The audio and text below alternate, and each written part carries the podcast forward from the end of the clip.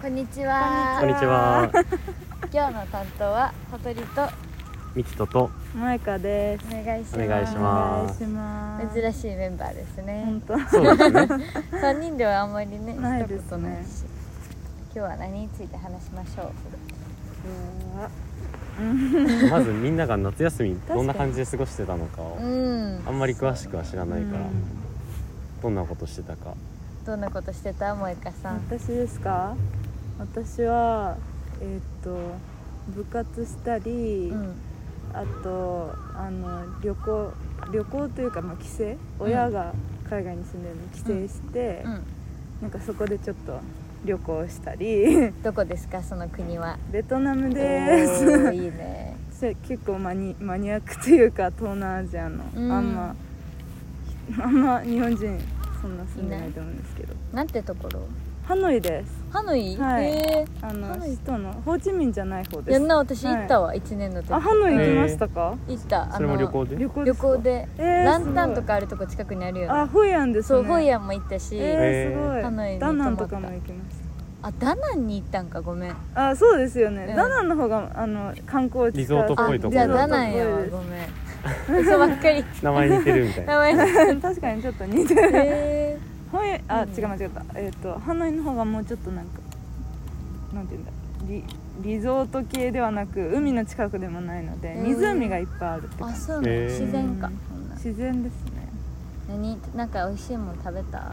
美味しいものなんかカフェとか行ったりあとなんか日本だと結構ホテルのご飯屋さんってあんま行かないじゃないですか。でもハノイはなんかホテルのご飯がちゃんとしてるご飯飯なので結構駐在員の人とかはホテルのご飯食べに行くから泊まってなくてもごそうそうそう飯だけ食べに行くみごたいな。飯だ。けでもそのご飯が美味しいからなんか。レストランみたいに使ってるレスト。ランちゃんとしたレストラン。なんか日本で食べれるようなレストランがホテルにしかないみたいな感じだから、ホテル行ったり なんか日本料理普通に食べたりしてた、うん。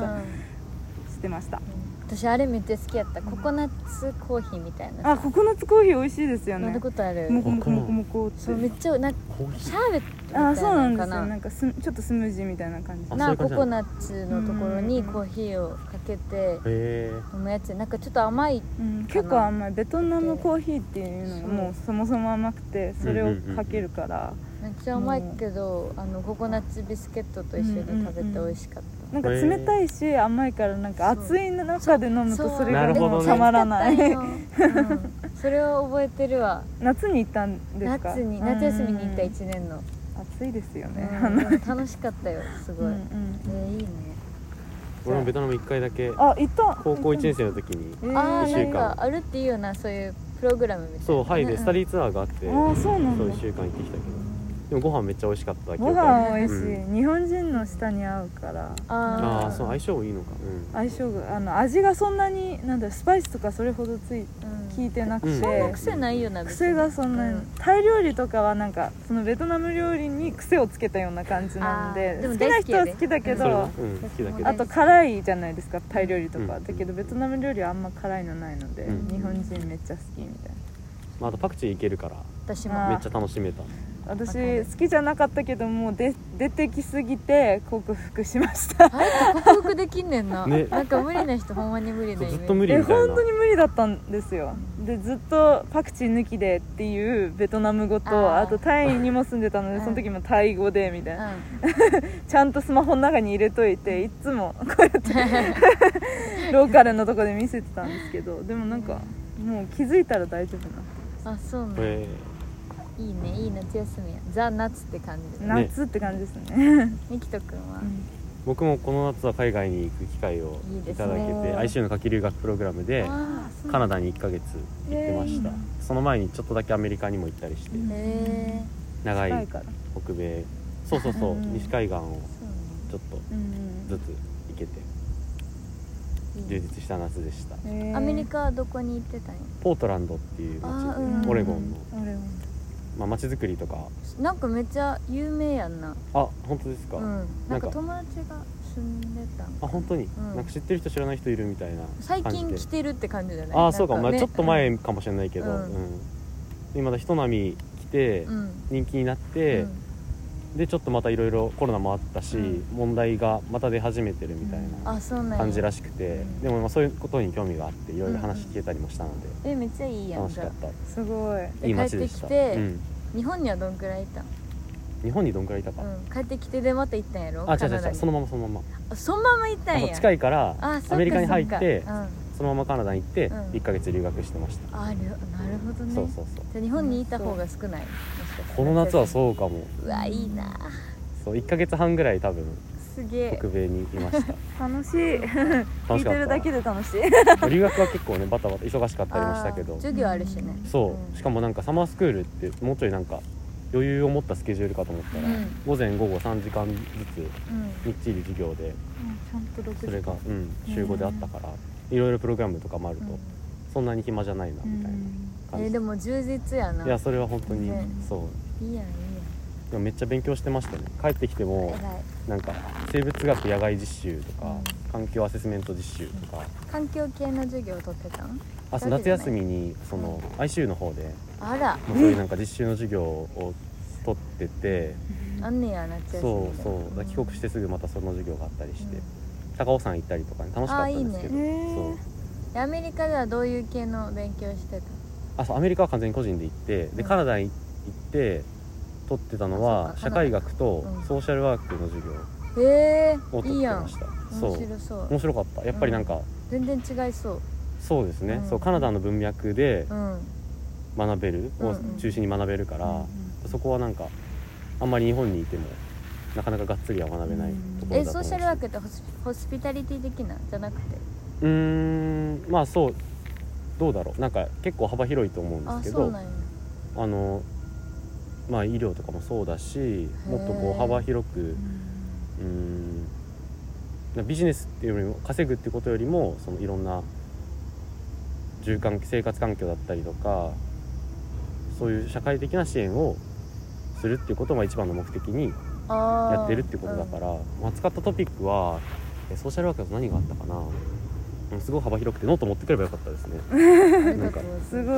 いっぱいもう各回いろんなトピックで扱ってて、まあ、ジェンダーとかもそうだしあとはなんか貧困だったりとか結構ホームレスの問題がカナダバンクーバーとかもあったりしたみたいだからその話は結構あったし、とかまあいろいろですね。毎毎日違うトピックを扱ったりへえー楽しそう。えねすごい勉強になりそう。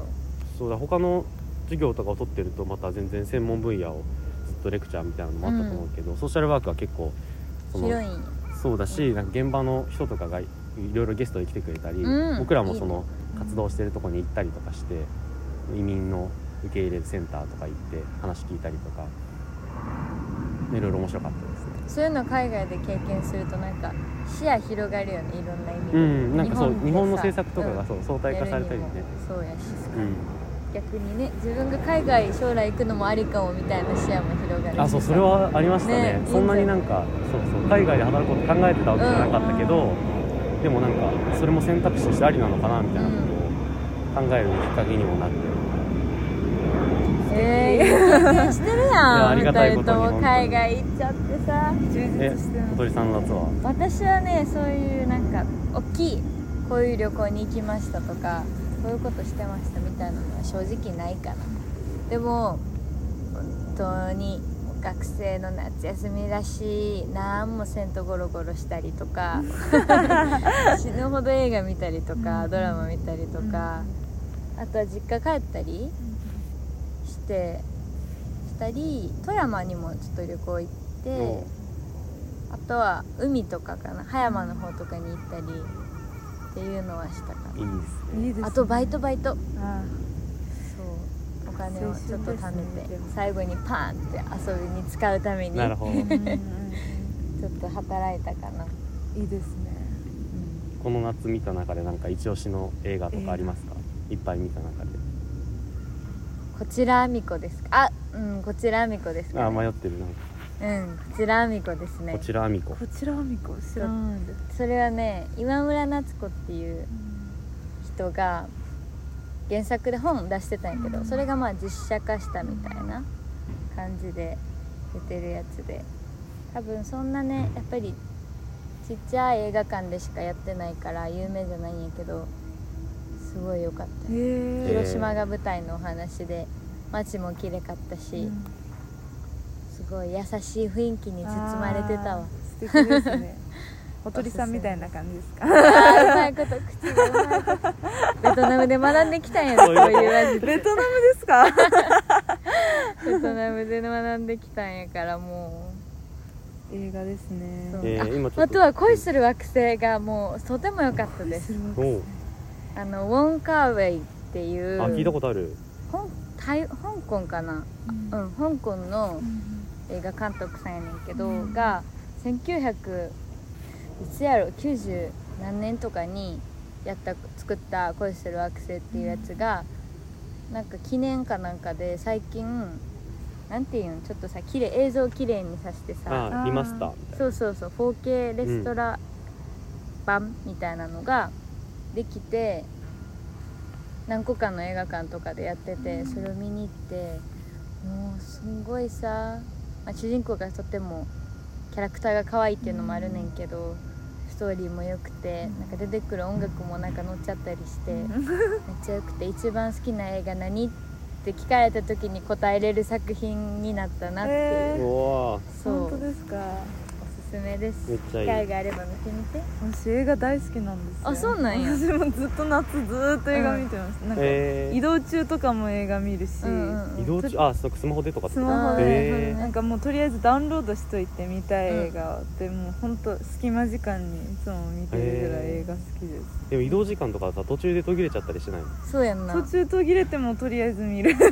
あほんで止めてってこと？止めて。止めてって生あ俺それ多分できないわ。でもなおんねうん。ん私の友達でもいる、へうん、1時間見てなんか用事があって、うん。バイト行って帰ってくるまた電車で見て一作品見たみたいとりあえずいろんな映画見たくてなんかまあねいいやつとかはあのそういう途切れ途切れで見た後にもう一回？もう一回見たりあとこれはもうなんか本当にいい映画だよとかって言われたらそれは自分でちゃんとうん。部屋でゆっくりしてる時に見るとかはするんですけどなんか割と隙間時間何もしてないのがあんま好きじゃなくて、うん。音楽聴くかもう映画見るかみたいな、うん。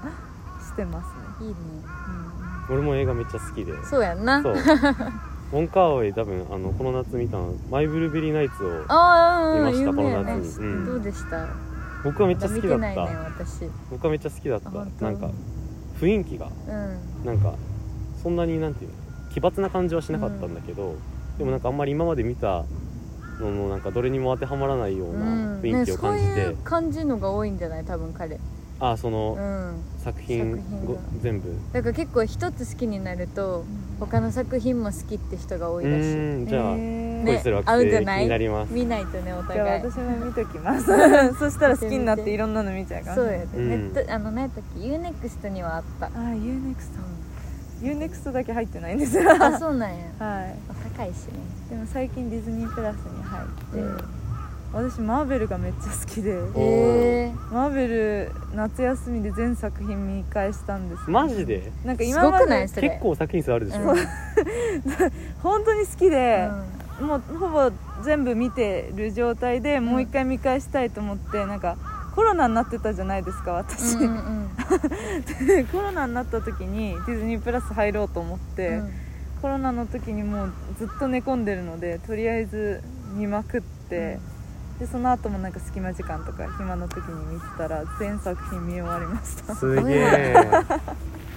ごいわ。マーベル本当になんか全部通して見た方がなんか結構伏線があってああシリーズあるもんね。そうそう。うん最後のところエンドロールのところに23回ぐらいなんか次の作品のあのなんだろうフォーシャドみたいな、うんあの予告みたいなのが入ってるからエンドロールでエンドロールで、えうんすごそれがすごい面白くてだからなんか長めのドラマを見てるような、うんなるほどねエピソード1終わってエピソード1終わって、うんうんうん次の映画に向けてエンドロールを見てみたいなあでもう次見れるからでもそれが本当に実際私は今まで見てたのがなんだろう3年ぐらい間に入ってるとかだったから、そのエンドロール忘れていつも調べてから行くみたいな感じだああったのででも調べるんだ。でも調べたとしてもなんか鮮明に覚えてるわけじゃないから、うんうん結構なんかぼやぼやとしながら行ってああなんかこんな感じだったかなって思いながらだったけど、今回全部通してみたらなんかもう全部分かって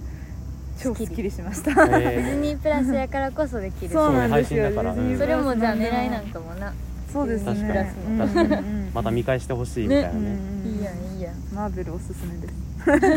マーベル全然終えてなくて。私もえー、見てください。えでも途中見ても全途中だけ見てもうん一応。本当に、うん。いやなんかでもやっぱりシリーズだから最見たい初から入らなって。ななきゃっちゃう人は見た方がいいけど、うん。でも初めなんか自分が一番気になるの見てみてあこれたの面白いって思ったらなんか全部見るとかでも公開とかの情報出るたびに、うんなんか面白いみたいな話は聞いたりするけど、なんかシリーズのすでにもう途中だから、うんうんうん。今から入ってもなーって思って、えー入るタイミング逃してる全と思う。然。なんか私の私とよくよくというかなんか全然違う人と毎回マーベルとか見に行くけど、うん。その中でも全然今回初めてみたいな人とかもシリーズの途中で？シリーズの途中で、へでなんかちょっと分かんないとこあったら教え後で教えてみたいな感じで見に行って終わった後。でもみんななんか「あ分かった。めっちゃ面白かった」って言って。ーそうやんな。そうじゃないとさマーベルにはまるようにならんもんな。そうですよね。だから初めて見た人でも分かるように。ここまで続いてるってことはどうにか、そうやんな、うん。確かに。それはそうかも。へえあと飛行機でうん。なんか何本も映画見てて、うん。そのうちの1本なんか適当にというか、うん。適当にとか言って失礼だけど、うん。あのスパイダーマンの やつをスパイダーマン。なんか3人出てくるやつ。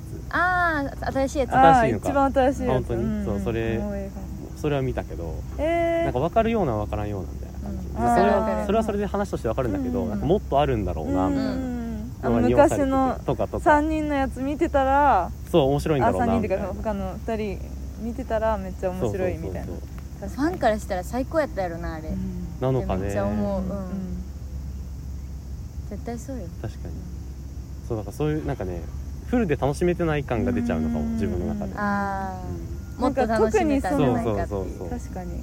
特に多分そのスパスパイダーマンはそうだったかもしれない。ああなるほどね。昔のキャラクターが出てきちゃったから、うんうんうんうん。でも他のマーベルとかだったらもう一切昔のとかはなくただそのエンドロールで前の映画とかでうん。なんかちょっとこういうのが起きるよみたいなのがあって多分それを見てた人はああこうだったんだとはなるけど初めて見る人もそれがなくても見れるようにはなってるから、まあ確かにシリーズは大変かもしれないですね。なるほどうん皆さんこんなね濃い夏休みを過ごしたとのことですがこれから、まあ、行きたい場所やったり挑戦したいこととか、まあ、見たい映画でもいいですし 何かしたいことみたいなのってあったりする。もうすぐでもいいし次の休みでもいいし。なんかちょっと今学期で言うと、うん。あのなんかやりたいことっていうよりはやらなきゃなと自分的に思ってることとして、この夏全然本を読めてなくて、うん。でなんか春学期とかも結構読書量減っちゃってるなって感じがしてたんで、でそう映画見に行くとかは自分が映画好きだっていうことが本格的に分かってきて、うん見る量増えてきてるんだけど、うん。なんか読書量減っちゃってるの寂しいなってちょっと思ってきてたんで、今学期とかこれ以降この9月以降は本を読む量を増やしたいっていうのは1個あります。読みたい本いっぱいあるんだけど全然読めてないから。小説とかそれともなんかどういう系の本よ？ジャンルとか。いやでも最近は結構その小説とかじゃなくて、うん。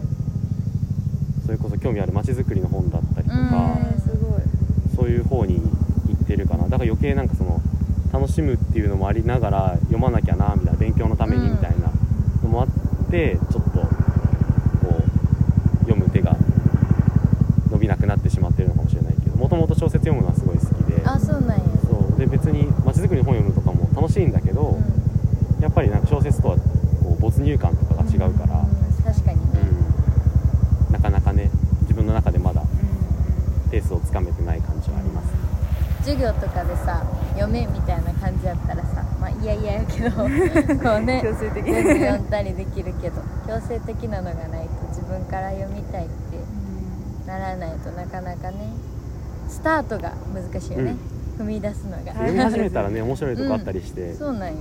止まんなくなったりはするけどもうあるけど。初めがそうそう。そう何でもそう。うん。宿題とかもな確かに。いや本当にそう。やり始める間違いないです。のが大変なのよいいね中さんは私はなんか私も今学期今学期というかこれからになっちゃうんですけど、なんかあのバイトしてたのはちょっといろいろなんか忙しかったので春学期がすごい本当に忙しくなってしまってなんかみん全部中途半端みたいになってて、なんかもうそれこそ、まあ、部活は頑張るみたいな、うん。なんかその優先順位は一応つけてはいたんですけどその優先順位が低くなるにつれて結構そこが中途半端になっちゃってたので、なんか全部両立できるようにするのになんか1個なくさないとなと思ってバイトをきっぱりやめたんですよ、えー。全部。うん。でだからすごい QOL が上がってあそ本当に時間があるってこんな幸せなんだって思って、で何を頑張りたいかっていうのは、うん。なんか自炊じ時間があるので自炊をすごい頑張ろうと思っていてうなんか一人暮らし？あの寮です。あ寮か。そうなんですよ、なのでなんか今まではもう本当にバイトとかで遅く帰ってきたら、うん、うんなんか週末に作り置きしてたのをなんか解凍して食べるとか、あとそれこそご飯なかったらもうなんかそこら辺で買って帰ってきて食べるとかになってたので、しかも食べる時間も遅かったりして、なんかもう本当に生活習慣やばめな生活を送っててなんかそれで全てが乱れるじゃないですかそうすると。でもなんか時間があると自炊もできるしそれこそみきとくんが言っててなんか読書とかなんか今までなんだろう時間がなかった時にできなかった娯楽系みたいなのができるのであとなんか友達との時間を大切にしようと思って、なんかバイトバイトってなってた時は全然友達ともなんか、なんだろうご飯行こうみたいなもう決めてたら会えるじゃないですか、うん。だけど学校とかでこうたわいもない話をするみたいなのがあんまりなくて、結構もう授業受けて授業と授業の間にインターン入れてで授業終わったらもうバイトみたいな感じだったので、もうほぼ 友達と過ごす時間がなくて、うんうん。余白がない、なんうんなんか忙しいのがちょっと好きだったのかでもちょっとやりすぎだったなと思って今本当にいろんな人となんかお話できて今学期はちょっと今のところ まだ数日しか経ってないけど 充実させてるのでうん。頑張ります、めっちゃいいね。いいね、うん、素敵なこと友達との時間って大事よな。本当に大事。よね。なんか会うだけでね、うんすごい元気にな元気になりますね。しかもなんかいろんな新しい人とか会うのも多分やっぱり授業の中で会うだけじゃなくて多分授業で終わったらもうそれ以降ってないじゃないですか、うん。授業以外の例えば楽器とかでまたその授業の後に会ったりしてお話しするとかでどんどん仲良くなっていけるから、うん。そういう時間大事だなと素敵なこと言いいやっぱベトナムで学んであいたベトナム。ですか。ベ トやナムっぱベトナムに行くべきなのか。みんなベトナム来てください、定期的にね、うん。うん。思い出しに行かないと。確かに確かに。本当に。でもベトナムのその湖の周りとか、うん。本当に時間が進むのがもうゆっくり、うん。なんか日本の都会とかまあ三鷹も結構ちょっとゆっくり系だと思うんですけど、それ以上になんかみんなが自分のしたい人生を送ってるみたいな感じで、なんか絶対 QOL はあっちの方が三鷹とかよりも高い。ん。あなんかじゃないかな。そうね、うん。せかされたりうん、そうこがうでないといけないみたいなのはあまり感じづらいかうもね、ん。なんかそういうの見てるとなんか心が 現れるうんというか、うん、すごいリフレッシュになるのでぜひベトナムに、うん ベトナム宣伝です。ねベトナム宣伝です、いやでもそれこそねカナダ、うん。どっちだろうな、まあ、どっちもかな、ん。アメリカカナダ行って、やっぱりなんか余白の存在みたいなのを、日本との対比で感じたかもしれない、なんか日本にいた時のいる時の自分がうん。そんなになんかそれこそ時間的にもうん。なんか頭の中とかも余白がなくてっていうのがこうちょっと地理的に離れたこともあるかもしれないけどなんかこう余裕ができてうん。何もしない時間もあるんだけどなんかそれも含めてめっちゃいい時間を過ごせたなっていう感覚はあって。だからねなんか意図的に日本戻ってきても余白作らなきゃな。今結構もうすでに余白なくなってきちゃってるから、ううん。んうまく自分の中で作っていかなきゃなとは思いますいねやいいですね。私は富山に行ってさうんうん。なんか私もオーストラリアに高校の時にいたから、なんかオーストラリアと日本の違いみたいなのでその余白やったり、そのスローに時間が流れるみたいなのあるなと思ってたけど富山に行ってこれは日本と海外じゃないんやと思って、うん。東京と東京じゃない地方の日本も一緒やなってめっちゃ思ったんよ、なんかねもう富山に行ったところその富山もまあ市内富山市内とかさなんか高岡とかなんかいろんな場所があるみたいやねんけど私が行ったのはなんか日本のベニスって言われてるなんか地域があってちょっと海沿いなんやけど、うんうんでそこに行きたくて、まあ、富山に友達と旅行に行ってほんまに人がいないんよ。マジで人がいなくて結構不安になってるの。なんかそんなに？この世に私たちしかいないんじゃないかっにて思ったぐらい、まずちっちゃい子若者を見ることがないねん、うん。同じ年代の子たちを、みんなおじいちゃんかおばあちゃんしかいなかったっていうのもあったし、お店も Google マップとかオンライン上では空いてるはずやのに、自由に閉まってんの。ああなるほど。時間も絶対7時とかには閉まるし。っていうので、まあ、正直不便ではあったけど、なんかまあねそんなさ枠にとらわれずじゃないけど自由にやりたい時に店を開いてで行けるみたいなのも素敵やなと思ったしなんか銭湯とかも行ってんな、うん。で全然自分がその東京とか大阪で行ってた銭湯とかと違うくって例えばさもうシャンプーとかが置いてあったりとかもするところに行ってたことが多いね。私はなんかスーパー銭湯みたいな。でもその行ってすごい地元の銭湯みたいなのはマジでシャワーとお風呂しかなくて、うん自分たちでタオルも全て持ってきてくださいみたいなのとかであなるほどねみたいな。なるほどね。何もないですねうん。みたいなって言って、まあ、もうすぐ出たりみたいな経験もしたんやけどそうなんか地方やからこそ抱えてる問題もあるやろうけど地方やからこそできることもめっちゃあるんやろうなって感じたしすごい素敵やなって思ったからこの学生の間にその地方にあるミニシアターに行きまくりたいなっていうのがやりたいことですかね。えーめっちゃいい。ですね確かに日本国内でもねうんいろいろ行くとやっぱりその自分は日本を離れて日本をなんか相対化できたみたいな気分にいたけれど、多分でももともと自分が住んでたところとの対比でしかないと思うからそうやんな。東京ととかだと思うから、東京と日本の他の地域とかも結構面白いですよね、うん多分ね。全然全然違うし今の話聞いてたら。全然違かったよ、ねうん。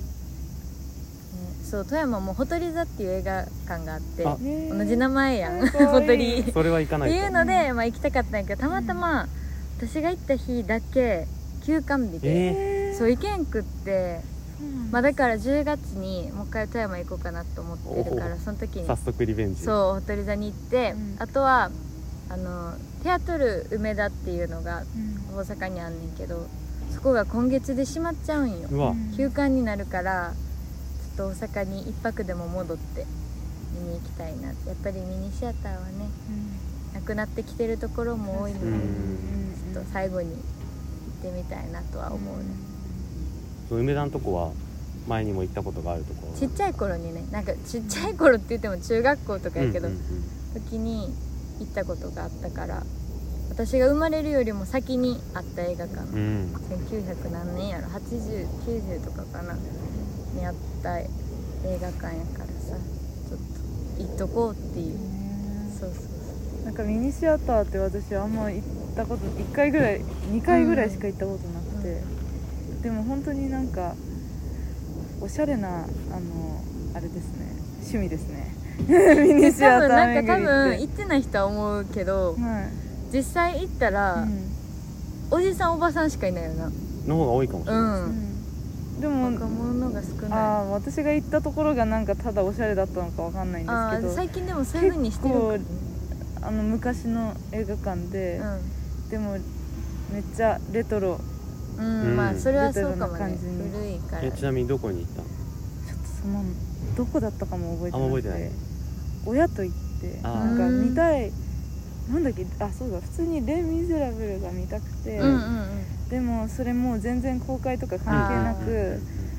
でなんかインターネットで調べても配信してるのがなくて。でたまたまなんかあのミニシアターのとこにやってるって書いてあってなんかちょっと遠目でも東京都内のとこに行ったらすごいおしゃれで、うん。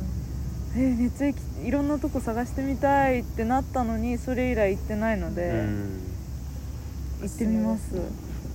それこそやっぱちょっと古いのとかをやってたりすると、うん上の年代の人が来てたりとかするのかなと思うけど。年代で、うんそうね。うおすすめよ、んうんまあでもやっぱりその大きい映画館にはない独特の雰囲気がねそれこそおしゃれなところとか確かに。あったりすると思うから。そういうとこは面白そうです確かいろんな映画があるかもねミニシアターの方、になんか大きい映画館は、まあ、東宝とかあるやんか、まあ、東宝が作ってるのを、まあ、直属でさ、もう配配信上映できたりとかするけどちっちゃいなんかミニシアターとかやと知り合いの人が作ってるとかでも上映するし、なんかあんまりまだ世に出てない作品を守るための場所みたいな、そうみたい。すごい素敵やね。でも銀霊ホールもう閉館っていうか移転するみたい。であそうなんですか。そうもう来月かな。飯田橋ですうん。か、あそうなんだ。えいろいろね残るのも難しいみたいですね。ー、そうどっか岩波もなんか閉まっちゃった。そうよね。夏。うん。今年結構減ったんじゃない、うーん。と思うよ。なんだろうコロナとかもあるんですかねやっぱり。うん。多少は。大きいんじゃない、うん。やっぱなんかおじいちゃんおばあちゃんの代とか特にあんまり映画館にも行かなくなったって私のおばあちゃんを通して聞いた話なんですけど特に周りの人とかと話してるとなんだろうやっぱコロナが。密室空間だからなんかそのスーパー行くとかそういう大事な時には出たりするけど大事というかないと生きていけないものを調達する場合は出るしあと屋外とかだったら行くけどなんか映画館ってなってくるとちょっとあの感染が怖いからって言って結構行ってないって言ってましあとはもうすぐ配信ででき出ちゃうからね。確かにどんどんね、うんもうね、うん、90日とか。上映してあー90日後にもうすぐ配信で見れたりするから、たまあ、全然待とうと思ったら待てるからな、うん。減ってるのかも行く人が。確かにね、いやでもいいですねミニシアター巡り、うんミニシアター巡りはしたいね。う。んやっぱり映画館も学割というのがあるので。確かに。本当だ。学生の間に。その間にやっとかないといけないですね。安く。うんいろんな作品を見たいな。とは思う。って感じですね。ほとんど映画の話をしましたがそうですね。まあ、このねポッドキャストを通じて私たち全員が映画好きっていうことも知れたので。そうですね。本当だ。ね、そういう特集も今度組めたらいいね。確かに。うんいい気づきやん。いやそういっぱい見てる人にね、ん。おすすめ聞くのいや面白い。ほんまにそう、うん。友達のおすすめとかが一番良かったりしやん、うんするする。うん。本当にそうですよね。わかるわかる。うんうんなんか流行ってるとかよりもね。なんか自分が見ないジャンルとかもそうすると見るじゃないそうですか。そうそうそうでそれであ意外にこういうの好きかも。ってうんなって、どんどん火やあのなんだろう好きなジャンル増えていく、ね、うん。うん個人的にそういうなんか新しい出会いみたいなのがうん。一番好きだったりするかもしれない、うん。なんかミニシアターとかで2本立てでやってるところとかうん。が好きな理由はそこで多分なんか2本のうちの1本はちょっとなんか知ってたりとかして、それ目当てで行くんだけど、もう1本も見る。うん。そのもう1本に結構ハマったりした時に結構楽しかったりして出会えたみたいな、なんか結構運命的ではあるよ、うん。なんかまあ。そうすねそうなんか自分が求めていったわけでもないけど、あそうそうそう、うん。そっちになんか紹介してもらってハマるみたいな感じが、うんうんうん素敵。これからもおすすめし合いましょう。紹介し合いましょう。ぜひぜひ。お願いします、皆さんにも紹介するので見てみてください。そうですね。映画特集やりたいですね。ね。やろうよ、うん。では終わろうか。はい。また聞いてね。じゃあねバイバイ。バイバイ